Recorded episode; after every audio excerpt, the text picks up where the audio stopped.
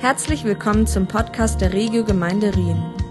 Wir hoffen, dass die Predigt von Wolfram Nilles dich persönlich anspricht und bereichert.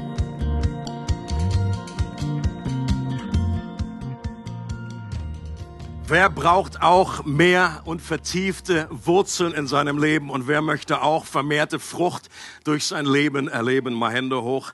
Wenn dem so ist, dann bist du hier genau richtig bei dieser neuen Serie, die wir letzten Sonntag gestartet haben. Da geht es nämlich um Roots und Fruits und die Grundlage ist der Kolosserbrief ein Brief, der äh, echt begeistert. Äh, und äh, ich wünsche mir, dass in dieser Zeit, wo wir mehr und mehr einfach da durch äh, Vers bei Vers, Abschnitt bei Abschnitt durchgehen werden, dass mir einfach, dass diese Geheimnisse entdecken, ist eine meiner größten Leidenschaften im, in meinem Leben, Menschen zu helfen, dass sie verwurzelt werden in Christus, dass sie einen stabilen, katastrophengeschützten Glauben haben dass sie nicht umhergeworfen werden von jedem Wind der Lehre, dass sie unglaublich hinein, dass diese Wurzeln hineinragen in Christus und dass sie danach wirklich nach oben wachsen können und dass mehr und mehr Frucht entstehen kann in unserem Leben. Und es war letzten Sonntag so genial zu erleben, die Früchte auch, wenn wir Menschen einfach, wenn, wenn Menschen neu sagen und ihr Leben auf den Kopf gestellt wird, die, die wir taufen können und das war einfach ein, ein Highlight immer wieder in meinem Leben. Und das war so cool mit, mit Gewitter und Donner und Ansage. Gott spricht vom Himmel. Einige haben es nur donnern gehört. Ich habe genau gehört, was Gott gesagt hat. Und auch die Atmosphäre vor Ort, das war einfach Hammer, wer dabei war. Ja, also ich habe das noch nie so gesehen, wie dann einfach durch diesen Regen, aber ein Nebel über über diesem äh, Fluss und das war richtig gut. Und ich freue mich auch über jeden, äh, wie Kirsten das schon gesagt hat, so viele zu sehen heute, neue Gesichter auch. Es ist so gut, äh, sich zu spüren und mit zusammen unterwegs zu sein. Ich habe noch ein kleines Dessert von letztem Sonntag, was ich da noch nicht verteilen konnte. Und das habe ich heute mit ein, eingeflochten. Ist das okay? Also wir fangen jetzt mit dem Nachtisch an und dann kommen wir zu dem richtigen Abschnitt auch für heute. Und es ging um Kolosser 1, Vers 2. Und da heißt es einfach diese kurze Aussage. Gnade euch und Friede von Gott, unserem Vater. Also das ist jetzt nicht so gemeint, so Gnade euch, sondern ist ja hier so eine Art Segenswunsch. Gnade euch und Friede von Gott, unserem Vater. Das war für Paulus mehr als so eine Floskel zum Beginn von so einem Brief. Ähm, er wollte, dass die Christen in dieser Gemeinde Gottes befähigende Kraft und so einen ganz konkreten Frieden erlebten. Und Paulus sagt ihr selbst an anderer Stelle, dass ein Christ jemand ist, der in und unter der Gnade Gottes lebt. Auch schon mal gelesen? Römerbrief ist davor, wir sind in der Gnade. Oder, dass wir Frieden mit Gott haben. Römer 5, Vers 1. Da wir nun gerecht geworden sind durch den Glauben, haben wir Frieden mit Gott. Die Frage ist, warum wünscht Paulus ihnen etwas, das sie ja eigentlich schon haben? Hast du dir vielleicht diese Frage auch schon mal gestellt? Es gibt einige Christen, die stolpern über diese Frage, über dieses Spannungsfeld. Und die Antwort meiner Meinung nach liegt in dem grundsätzlichen Prinzip, dass wir immer wieder zu dem, immer, immer mehr zu dem werden sollen, was wir schon sind. Dass es einmal eine rechtliche Grundlage gibt, aber dass wir das dann in unserer Erfahrung, in unserem Leben mehr und mehr auch äh, erfassen sollen, dass das alle Bereiche unseres Lebens durchdringt. Dass wir immer mehr das erleben sollen, was wir schon haben. Wir sind bereits heilig zum Beispiel. Wir sind heilig gesprochen und sollen jetzt ganz konkret in allen Bereichen unseres Lebens äh, diese Heiligkeit mehr und mehr erleben. Wir werden geheiligt in der Gegenwart. Uns wurde bereits grundsätzlich vergeben. Alle, wenn du zu Christus gehört, sind alle deine Sünden aus der Vergangenheit, Gegenwart und Zukunft bereits getilgt. Und trotzdem sagt uns das Neue Testament, sollen wir unsere Sünden bekennen. Und ich finde dieses Bild so klasse, dass Jesus damals zu seinen Jüngern sagt, ihr seid schon rein um des Wortes willen, dass ich zu euch geredet habe. Also baden ist nicht mehr nötig. Aber die Füße hat Jesus noch gewaschen. Das, dieses, dieses, was uns immer wieder beschmutzt, auch im Alltag, was die Beziehung zu Gott hindert, das kann noch vergeben werden, immer wieder. Die Bibel redet auch davon, dass unsere Errettung, dieses berühmte Wort sozo im Griechischen, in der Vergangenheit vollbracht wurde und trotzdem hat diese Rettung einen gegenwärtigen und zukünftigen Aspekt. Ganz genau in der Bibel gucken. Rettung ist, bezieht sich auf die Vergangenheit, ist geschehen, aber wir werden jetzt noch errettet in der Gegenwart. Unsere Seele wird noch mehr und mehr heil und wir, diese Rettung wird eines Tages in der Ewigkeit vollkommen sein. Paulus betet zum Beispiel auch für Christen, dass Jesus durch den Glauben in ihren Herzen wohnt, obwohl das doch eigentlich die Definition eines Christen ist. Die Definition eines Christen ist, dass Jesus in ihren Herzen wohnt und trotzdem betet Paulus für Christen. Und ich glaube, die Antwort ist, diese Realität sollen sie noch mehr erfahren. Genauso gilt, wir sind bereits gesegnet mit jedem Segen in der Himmelswelt, wenn wir zu Jesus gehören. Das hat ja Paulus selber geschrieben im Epheserbrief. Und gleichzeitig spricht Paulus ihnen diesen Segen zu, wünscht ihnen, dass sie diese Gnade und diesen Frieden jetzt ganz konkret auch erleben dass sich dieser Segen in ihnen und in ihrem Leben ganz konkret manifestiert. Für Paulus war das kein Entweder-Oder, sondern ein sowohl als auch. Oder wie ähm, ich manchmal sage, thank you. In fast jedem Brief von Paulus fällt auf, dass er am Beginn den Empfängern des Briefes Gnade schickt und dann am Schluss des Briefes sagt, die Gnade bleibe jetzt bei euch. In englischen Bibeln wird der Gedanke noch deutlicher. Da heißt es Grace to you und am Schluss heißt es Grace with you. Und es scheint so, als wenn Paulus damit zum Ausdruck bringen will, dass der Brief selbst ein Kanal ist, durch den die Empfänger diese Gnade vom Vater erhalten. Wenn sie ihn lesen oder diese Worte hören und wenn sie den Brief wieder aus der Hand legen, dann bleibt diese Gnade bei ihnen, wenn sie im Alltag unterwegs sind, bei den Kids, bei der Arbeit.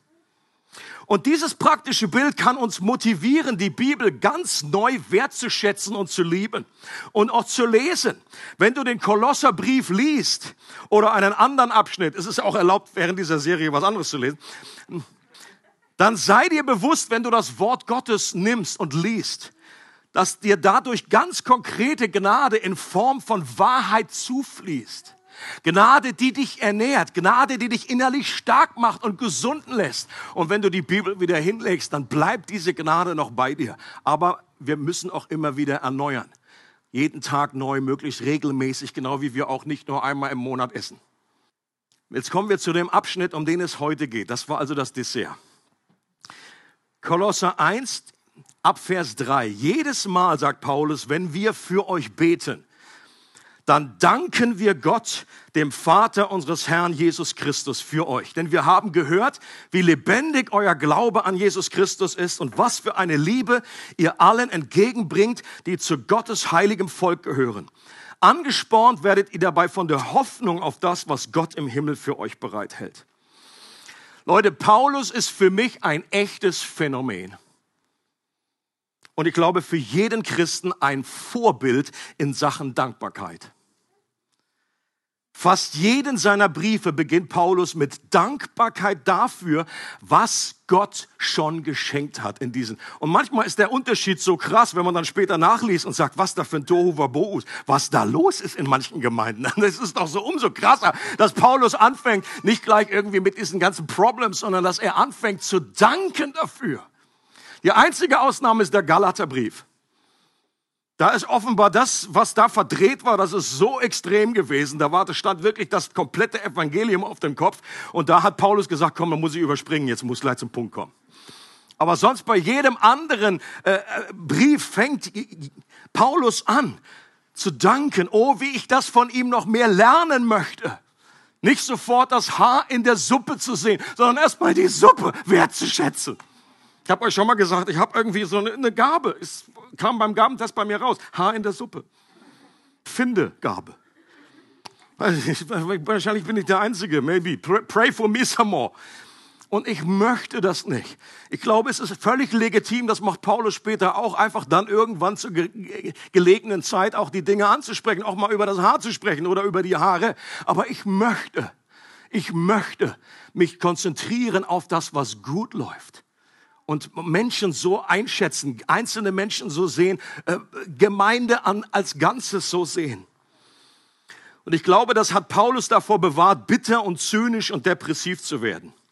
Wie Paulus in den schwierigsten Lebensumständen, wir erinnern uns daran, auch dies schreibt er aus der Gefangenschaft, sehr wahrscheinlich in Rom, und wie er immer noch freudig und positiv und ermutigend war. Aus dem Gefängnis heraus schreibt, freut euch im Herrn alle Zeit. Nochmal sage ich, freut euch. Wahrscheinlich wiederholt er das, weil er denkt, okay, die haben sich, wenn die das lesen, denken, dieser Mann ist der irgendwie zu lange in der Sonne gewesen.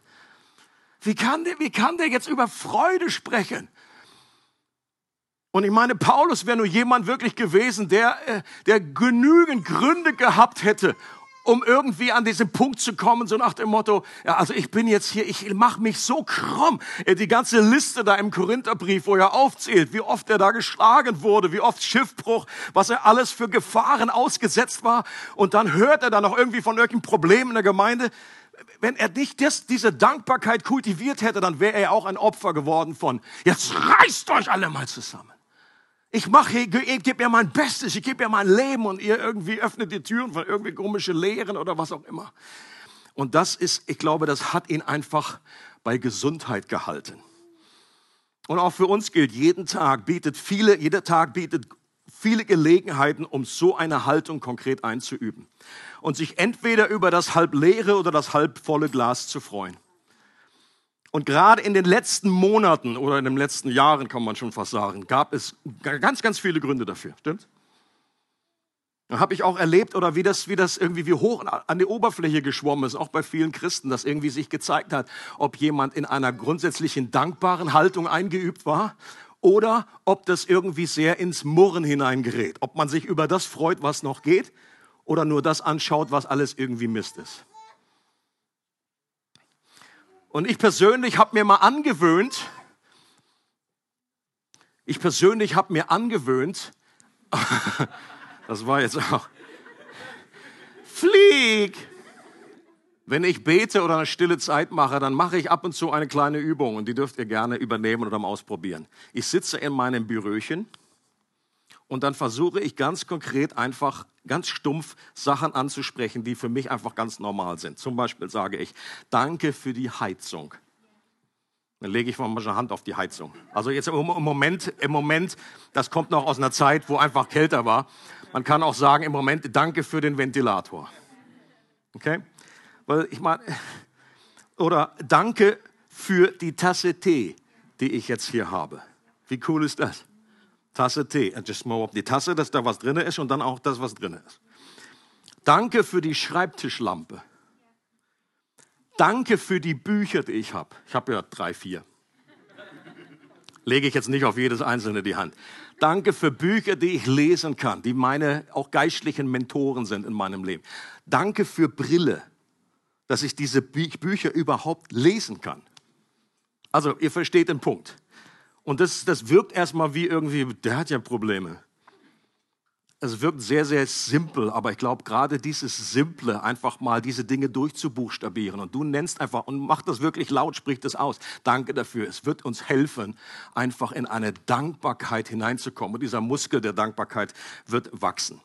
Wofür dankt Paulus hier am Anfang dieses Abschnitts? Er dankt dem Vater für den Glauben der Kolosser, der ein göttliches Geschenk ist.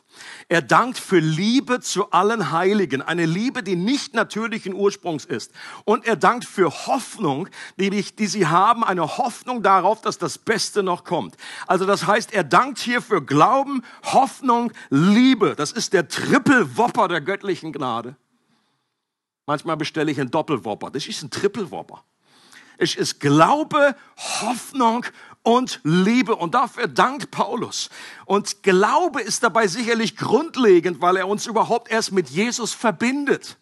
Durch den Glauben erhält unser Leben neue Wurzeln, damit neues Leben äh, und, und wir werden in einem komplett neuen und göttlichen Boden des Reiches Gottes eingepflanzt.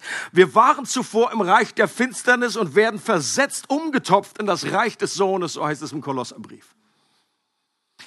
Das sind die Roots, um die es hier in der Serie geht die natürlich stärker werden und wachsen dürfen über die Zeit. Aber das Wunder der Wiedergeburt äh, bewirkt es, dass wir neue Roots erhalten in diesem Augenblick und damit eine neue Energiequelle äh, erleben und angeschlossen sind.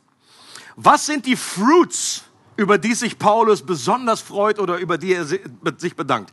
Paulus zählt hier die zentrale Frucht auf und das ist Love. All you need is love. Aber das muss auch richtig gefüllt und definiert werden. Was, was mein Love ist super, aber Liebe ist auch wahrscheinlich der inflatiöste Begriff, den es gibt. Was ist alles mit Liebe gemeint? Und mit dieser Liebe ist eben keine natürliche Sympathie gemeint. Dazu brauche ich nicht die Kraft des Heiligen Geistes. Wenn ich jemanden sympathisch finde, den einfach, dann mag ich den, liebe den. Das, das, ist, das kann jeder. Wenn ich jemanden nicht sympathisch finde, dann zu lieben ist etwas anderes. Und die Liebe zu allen, die zu Gottes heiligem Volk gehören, so wird es hier ausgedrückt, das war für Paulus der springende Punkt. Auch die zu lieben, die man eben nicht so sympathisch findet, die anders ticken, mit denen man nichts gemeinsam hat, außer Jesus. Das soll ja vorkommen. Und das ist das Geniale auch an Gemeinde. An Gemeinde bist du immer mit Menschen zusammen, mit denen du ohne Jesus überhaupt nie zusammen wärst. Das ist die Herausforderung, aber auch das the beauty of it. Das ist das, die Herrlichkeit Gottes, die sich offenbart. Diese besondere Liebe bedarf. Und das hatten die Kolosser, die hatten Liebe zu allen Heiligen. In ihrer eigenen Church, in den umliegenden Churchen, Churches. Und diese Liebe ist eben mehr als ein Gefühl, dass man mal mehr oder weniger äh, hat oder was da irgendwie nur da ist, irgendwelche Flugzeuge im Bauch, wie das Grönemeyer sagt. Die Liebe, von der die Bibel spricht, wird in ganz praktischen Taten sichtbar. Diese Liebe hilft, diese Liebe packt mit an, diese Liebe verzeiht, diese Liebe schenkt Zeit und Geld. Ist nicht nur so, ach ja, ich liebe dich, lieb dich, lieb dich auch. Und diese Liebe setzt eine unglaubliche Kraft frei. Eine Kraft, die nie, damals das ganze Mittelmeergebiet auf den Kopf gestellt hat. In Galater 5, da sagt Paulus, denn in Christus Jesus hat weder Beschneidung noch unbeschnitten sein irgendeine Kraft. Er sagt, das sind äußerliche religiöse, äh, sichtbare Dinge. Die haben keinerlei Power sondern der Glaube. Was hat Kraft? Der Glaube, der durch die Liebe tätig wird. Das ist unglaublich powerful. Und das erleben, glaube ich, auch, gerade Marcel sitzt hier gerade in meiner Richtung, das erleben eben auch Menschen gerade, dass Liebe, wenn sie praktisch wird, zum Beispiel wenn dann nur Leute, Christen ihnen zurufen und sagen, du, wir lieben dich hier von der Entfernung, wir beten, das ist auch natürlich wichtig. Aber wenn dann auch vor Ort, jetzt in den Überschwemmungsgebieten, wenn die erleben, da packen Leute mit an, da reisen Leute an, 500 Kilometer, und die kommen in mein Haus und die helfen hier mit. Das ist Liebe, die Hände und Füße hat. Und das macht etwas mit denen. Das hat eine unglaubliche Power. Und ebenfalls im Galaterbrief, da äh, listet Paulus die Frucht des Geistes auf. Interessant ist ja, dass er an der Stelle nicht sagt die Früchte des Geistes plural, sondern die Frucht des Geistes singular ist Liebe und dann geht es weiter. Freude, Friede, Geduld, Freundlichkeit und so weiter. Und das klingt so, und ich bin der Überzeugung mit einigen Auslegern, die sagen, als wäre für Paulus die Liebe die eine zentrale Frucht, deswegen sagt er Einzahl, die Frucht des Geistes ist Liebe und alles andere sind Unterkategorien, sind Teilaspekte davon. Freude, Geduld, Freundlichkeit, alles ein Teil von dieser Liebe. Die ganze große Traube ist die Liebe und die einzelnen Trauben sind die Einzelnen, die aufgezählt werden. Und auch im berühmten Kapitel der Liebe, 1. Korinther äh, Kapitel 13, redet Paulus von Glaube, von Hoffnung, von Liebe und dass die Liebe das Wichtigste ist und dass ohne die Liebe alles andere Jacke ist. Was wir auch so alles anstellen können. Wir können unglaublich spendenfreudig sein. Paulus sagt, du kannst ja ganz alles verkaufen, was du hast. Du kannst geistliche Gaben haben, bis der Arzt kommt.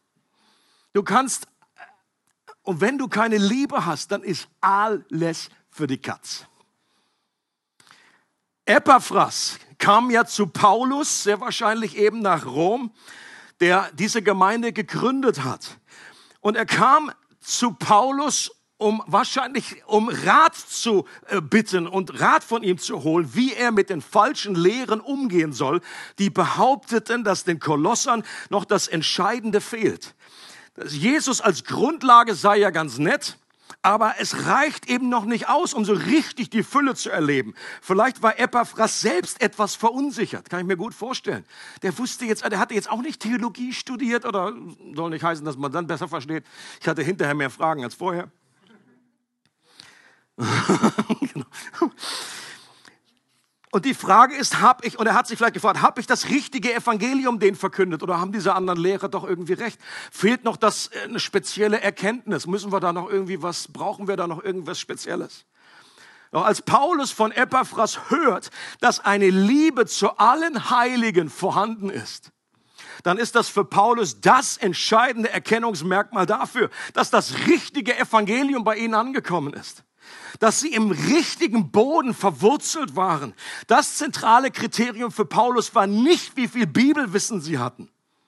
Ob sie das Buch der Offenbarung und die Gleichnisse Jesu alle verstehen. Es war auch nicht, wie viel Übernatürliches sie erleben. Und Leute, das sind alles gute Dinge an sich. Aber das wichtige Kriterium ist, ob Liebe vorhanden ist.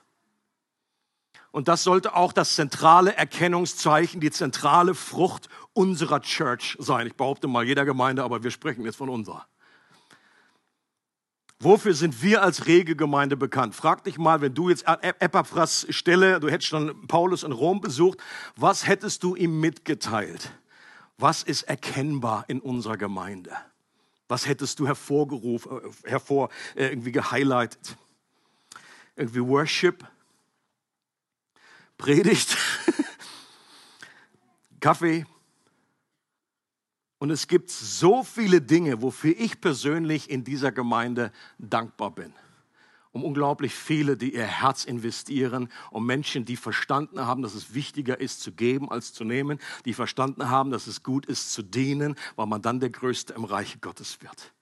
Da gibt es so viele Dinge. Leute, aber am meisten dankbar bin ich, wenn ich höre, dass Menschen die Liebe und Wertschätzung in dieser Gemeinde spüren und merken, dass es hier wie in einer Familie zugeht. Und wenn das Leute einfach auch bei der Aufnahme, Gemeindeaufnahme sagen, das hat mich als am allermeisten getroffen und auch als allererstes, we are family.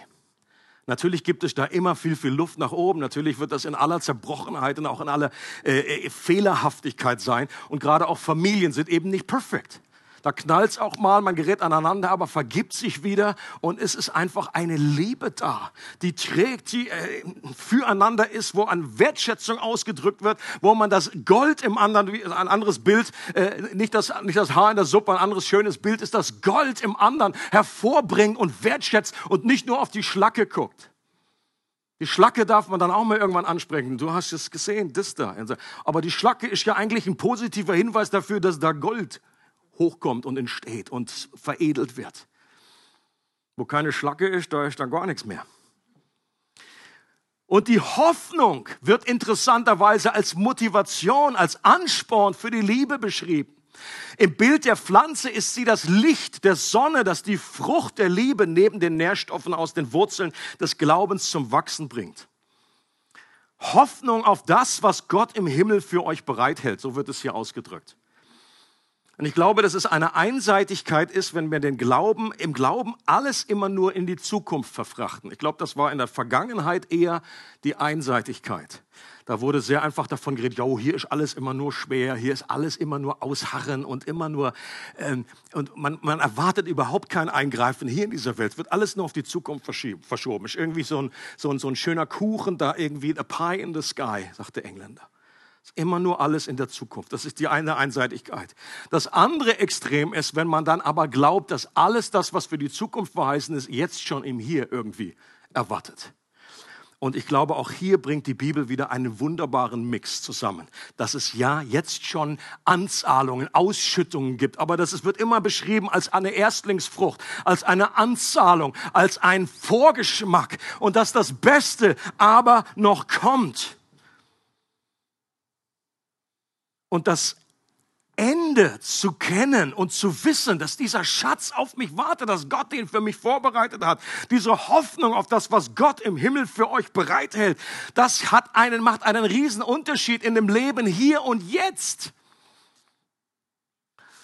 Also ab und zu, ähm, gerade dann, wenn Fußball Deutschland irgendwie vorzeitig aus, ausscheidet, gucke ich noch mal so rein, was 2014 passiert ist, als Deutschland Fußball-Weltmeister wurde.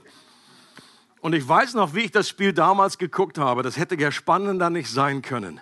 Da hätte ich mir fast den, Herz, den Herzkasper irgendwie schon vorzeitig gegeben. Das dann in der Verlängerung irgendwie, und es war immer noch, und ich dachte jetzt, oh, es gibt Elfmeterschießen. Und dann plötzlich einfach dieser eine Pass, und das ist das Einzige, was ich mir nur angucke, die letzten eineinhalb Minuten. Und dann der Reporter sagt, Götze hat den Ball, mach ihn, mach ihn, er macht ihn. Und Leute, das anzugucken, wenn man schon weiß, wie das Endergebnis ist, ist so viel entspannter.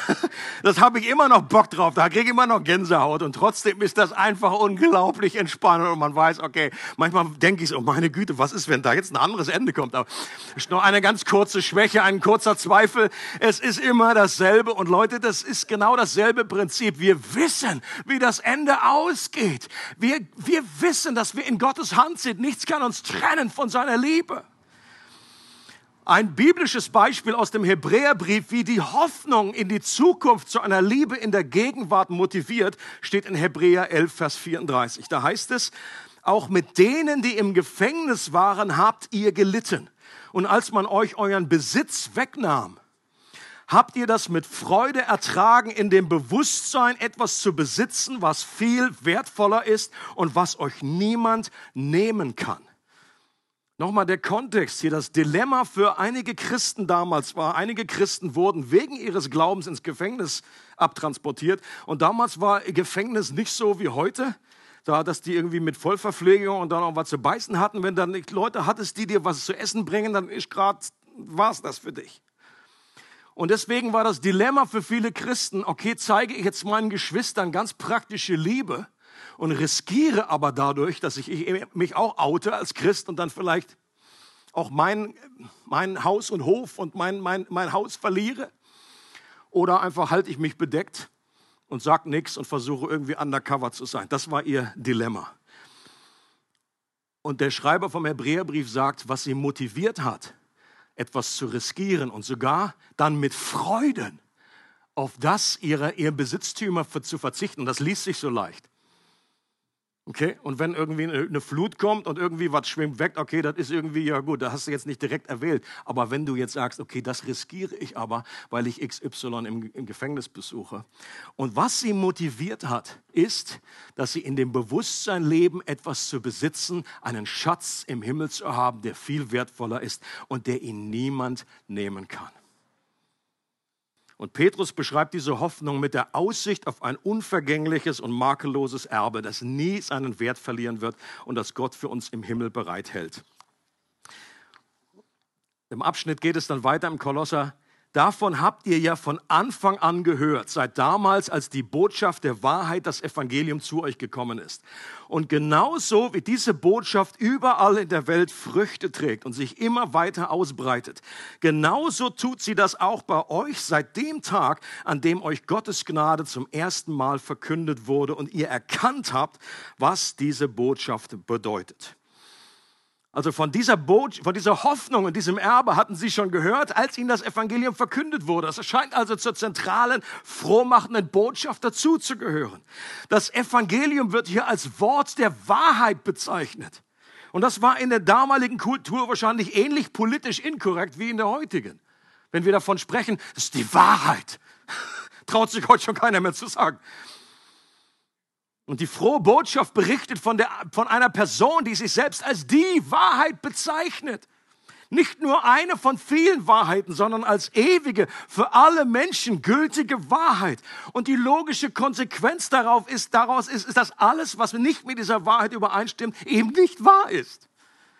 Aber das ist heute nicht einfach zu sagen, weil jeder irgendwie sagt, es ist deine Wahrheit, es ist meine Wahrheit, wir schaffen uns selber, wir schnitzen wir uns selber eine Wahrheit. Sag das bloß nicht, diesen Absolutheitsanspruch. Aber es ist, Leute, ich sage immer wieder, in meinem Matheunterricht damals war das nicht möglich. Mathe-Abitur macht und dann irgendwie hinterher noch verhandeln will und sagt, wenn Sie das so sehen, aber ich hatte irgendwie ein anderes Gespür. Bei mir kam 3x raus und nicht 5x. Das ist Ihre Wahrheit, Herr Lehrer. Das hat bei mir nie geklappt. Und diese Wahrheit, die ist wie ein Samen, der unglaubliches Potenzial enthält. So wie in einer Eiche, die eine ganze Eiche steckt, so steckt in, dieser, in diesem Samen der Wahrheit des Evangeliums unglaubliche Power, die unsere Leben auf den Kopf stellen können, die uns verwurzeln können, die uns fruchtbar machen können. Und diese frohmachende Botschaft, die breitete sich damals überall aus und brachte Frucht hervor und wuchs in der ganzen Welt. Es ist interessant, dass damals im Jahre 60 Paulus davon spricht, dass schon in der ganzen Welt ist. Natürlich war jetzt nicht, die hatten nicht China und Kanada auf dem Plan. Das war natürlich die damals bekannte Welt im Mittelmeerraum. Dort hatte überall das Evangelium schon Fuß gefasst. Und jeder, der hier sitzt oder von zu Hause zuschaut und durch den Glauben in Christus verwurzelt ist und als Frucht Liebe zu Gott und zu anderen Menschen erlebt und eine Hoffnung hat, die über dieses Leben hinausgeht, der hat dasselbe göttliche Wunder erlebt wie diese Christen damals in Kolosse. Und das ist das größte Wunder, das du jemals erleben wirst. Und Wunder, dieses Wunder geschieht immer dann, wenn jemand die Botschaft von der Gnade Gottes hört und erkennt. Nur hören alleine reicht nicht aus. Natürlich ist erstmal die Voraussetzung zu hören, aber das alleine reicht nicht. Wir müssen hören und geistlich verstehen. Und der geistliche Groschen muss fallen. Es muss irgendwie Klick machen. Da muss eine Lampe in uns angehen. Das können wir auf menschlicher Ebene eben nicht vollbringen. Wir sollen die Botschaft weitergeben, aber es ist Gottes Geist, der die Augen bei Menschen öffnet. Und das ist so genial zu erleben, wenn das passiert. Und das berühmte Bild von Jonathan Edwards, der darüber schreibt, es ist ein Riesenunterschied, ob man nur theoretisch weiß, dass Honig süß ist oder den Honig geschmeckt hat. Und Gott sagt, er lädt uns ein zu, zu taste and see, ob von Honig oder Zuckerwatte. Wir sollen schmecken, dass Gott gut ist. Und das ist der Unterschied. Und Gnade bedeutet eben, dass nicht wir Gott suchen müssen, sondern dass er uns gesucht hat. Dass wenn wir uns für ihn entscheiden, er sich schon lange für uns entschieden hat dass nicht wir ihn zuerst lieben müssen, sondern dass er uns zuerst geliebt hat und unsere Liebe zu ihm nur ein Echo, eine Reaktion auf seine Liebe sein wird. Und dass wir nichts tun können, dass Gott uns mehr liebt und nichts tun können, dass er uns weniger liebt. Leute, das ist so entspannend. Du kannst dich auf den Kopf stellen, du kannst anstellen, was du willst. Die Gnade Gottes besagt, es, das verändert diese Konstante der Liebe Gottes nicht, die er zu dir hat. Und diese, Gnade ist der, Kern der christlichen Botschaft, ein Konzept, das nicht von dieser Welt ist und das es in keiner anderen Religion gibt. Und Timothy Keller sagt zu Recht, das Evangelium ist kein guter Rat, dem wir folgen sollen, sondern eine gute Botschaft, an die wir glauben sollen. Ein guter Rat setzt immer voraus, jetzt musst du noch was tun. Eine gute Botschaft sagt einfach, es ist schon, wurde schon für dich getan. Just believe. Glaube, einfach nur simpel, very simple. Und selbst der Glaube ist keine Leistung von uns, sondern ist ein Geschenk, das Gott uns gibt. Der berühmte Missionar John Payton hat damals die Bibel für die Menschen auf den Hebriden übersetzt und hat nach einer guten Umschreibung für das Wort Glauben gesucht. Und er kam zu folgender äh, Umschreibung. Sich mit dem ganzen Gewicht auf etwas lehnen oder abstützen je nachdem, wie viel Gewicht du hast. Sich mit, als ich das geschrieben habe, dachte ich so, oh ja, viel Gewicht, viel Gewicht. Sich mit dem ganzen Gewicht auf etwas lehnen und verlassen, so wie du jetzt auf dem Stuhl sitzt. Die meisten haben jetzt keinen aktiven, irgendwie denken ständig dran, oh, ich muss einfach am Glauben festhalten, sonst sitze ich hier gleich unten. Sondern es ist einfach ein Geschenk, eine Gabe. Und wir lehnen uns mit allem, was in uns ist, auf Jesus, auf sein vollbrachtes Werk. Und Epaphras war derjenige, der diese Botschaft zuerst selbst gehört hat, erkannt hat und das hat sein Leben verändert. Hat ihm neue Roots und Fruits beschert und ihm eine neue Hoffnung geschenkt und die natürliche Reaktion, dass man eine gut ist, äh, von einer guten Botschaft, die man gehört hat, ist, dass man diese gute Botschaft weitergibt. Amen. Das ist eigentlich normal. Das ist normal. Und äh, er hat den Kolossern und den umliegenden Dörfern Laodicea, Hierapolis diese Botschaft gebracht und sie auch hinterher gelehrt und für sie gebetet. Es heißt oben in dem Text, euer Lehrer in allen diesen Dingen war Epaphras, unser geliebter Mitarbeiter, ein treuer Diener Christi, der sich mit ganzer Kraft für euch einsetzt. Er war es auch, der von uns von der Liebe berichtet hat, die Gottes Geist in euch bewirkt. Also hier wird, wird, wird er beschrieben als treu, er wird beschrieben als ein Lehrer, der sich mit ganzer Kraft für sich einsetzt. Später heißt es noch, wie er im Gebet gerungen hat für die. Er hat sie geliebt, er, hat, er war besorgt um sie, so besorgt, dass er extra nach Rom gereist ist. Ich muss mir einfach, das hat, er, hat, er hat ihn bekümmert, dass da irgendwie etwas, äh, diese, diese Gemeinschaft, diese Liebe bedroht hat, ist extra nach Rom gereist. Das war nicht mal eh so mit EasyJet mal eben ein Wochenende. Und wenn du Christ bist, dann gibt es ein oder mehrere Epaphrasse in deinem Leben wenn es den Plural gibt, Epaphrasis, die die gute Botschaft dir weitergegeben haben, die dich gelehrt haben, die für dich gebetet haben, die dich in der Jüngerschaft begleitet haben und die dich geliebt haben und sich um dich gesorgt haben. Und Gott liebt es, wenn wir das auch für andere Menschen sind. Und ich möchte an der Stelle bewusst einfach dich ermutigen dazu, vielleicht mal ein, ein, ein Dankesbrief, eine kleine, vielleicht macht man eine Postkarte, die Retro-Style, oder du machst eine per WhatsApp oder du schickst jemanden, der wie ein Epaphras war in deinem Leben. Einfach, warum nicht mal sich bedanken, auch wenn es schon 20, 50 Jahre her ist, 100 Jahre, wie auch immer. Und sagst, danke dafür, dass du in mein Leben investiert hast dass du da irgendwie mit dazu beigetragen hast. Natürlich ist letztendlich Gott, aber es ist Gott, der durch Menschen wirkt. Und einfach auch Gott kurz bitten und fragen ganz neu, bitte Gott, lass mich ein Epaphras für jemanden anderen sein, der andere anleitet, der für andere betet.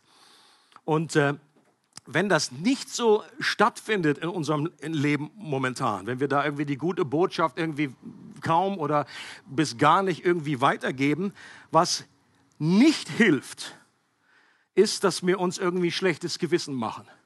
Und das recht nicht durch eine Predigt und irgendwie so mal richtig auf den Tisch hauen. So, Leute, das sollte mal sein.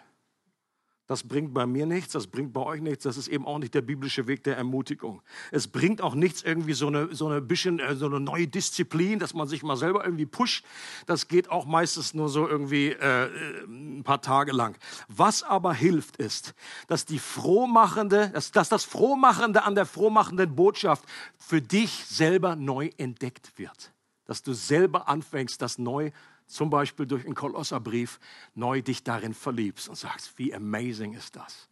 Und dass du selber wieder schmeckst und siehst, wie süß dieser Honig ist, wie gut es ist, Vergebung zu haben, dass du Glauben haben darfst, dass du Wurzeln in Christus hast, die dir niemand wegnehmen kann, dass du äh, Liebe hast für andere Menschen und dass du eine Hoffnung hast, die dir niemand nehmen kann. Gott selber wird dafür sorgen, dass diese, dieses, dieses Erbe, dass dieser Schatz dir nicht streitig gemacht wird. Und Leute, wenn das immer wieder dein Herz erfüllt, wenn du das täglich dir, regelmäßig dir zusprichst, dann hat das Auswirkungen, dann wächst diese Liebe auch zu anderen und diese Frucht wird gedeihen.